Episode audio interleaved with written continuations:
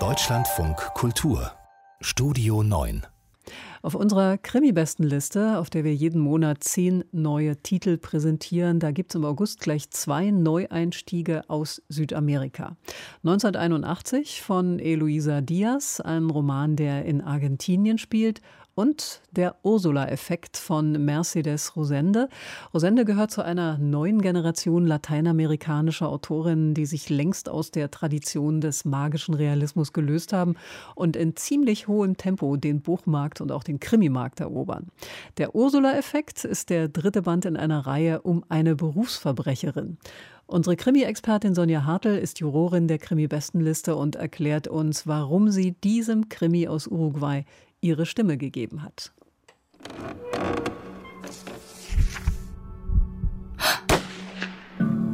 Neue Krimis. Der Ursula-Effekt widmet sich einer ganz spannenden Frage, insbesondere in der Kriminalliteratur, nämlich was passiert eigentlich, wenn man Geld von Gangstern stiehlt? Genau das hat die Titelheldin Ursula nämlich getan. Sie hat den Raubüberfall auf einen Geldtransporter überfallen und sitzt jetzt in Montevideo auf einer Menge Geld. Und sie hat eigentlich nur einen Vorteil. Der Anwalt, der hinter dem Überfall steckt, weiß nicht, wer sie ist. Aber sie weiß auch, dass es nur eine Frage der Zeit ist, bis er es mit seiner Macht und seinen Kontakten herausgefunden hat und muss sich jetzt was einfallen lassen.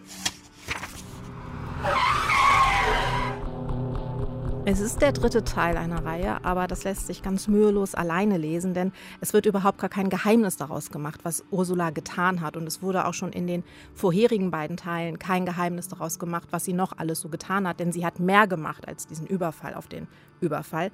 Es geht vielmehr darum, wie sie denn jetzt davonkommt und was sie noch alles tun wird. Und es sind aber alles drei rasante, wirklich extrem clever konstruierte und temporeiche und schwer unterhaltsame Kriminalromane.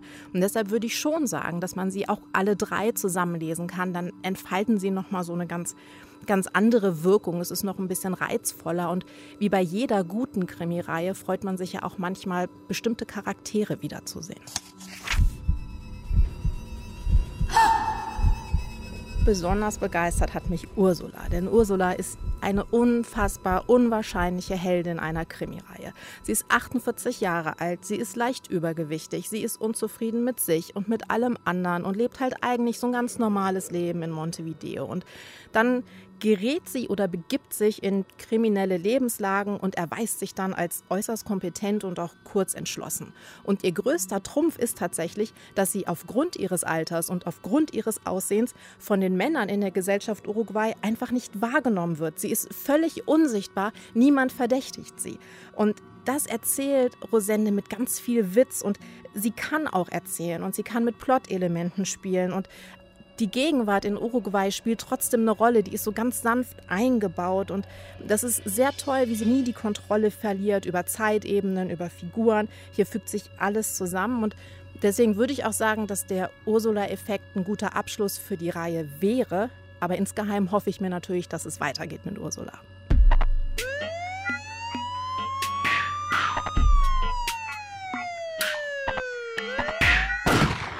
Mercedes Rosende, der Ursula-Effekt, aus dem Spanischen von Peter Kulzen im Unionsverlag Zürich erschienen. 288 Seiten, 18 Euro kostet der Band. Sonja Hartl hat ihn gesprochen, Platz 9 auf unserer Krimi-Bestenliste. Und ähm, unsere sämtlichen Empfehlungen natürlich, die finden Sie auf unserer Website. Wenn Sie Fragen zu Krimis haben, schreiben Sie uns gerne eine Mail an krimi.deutschlandradio.de.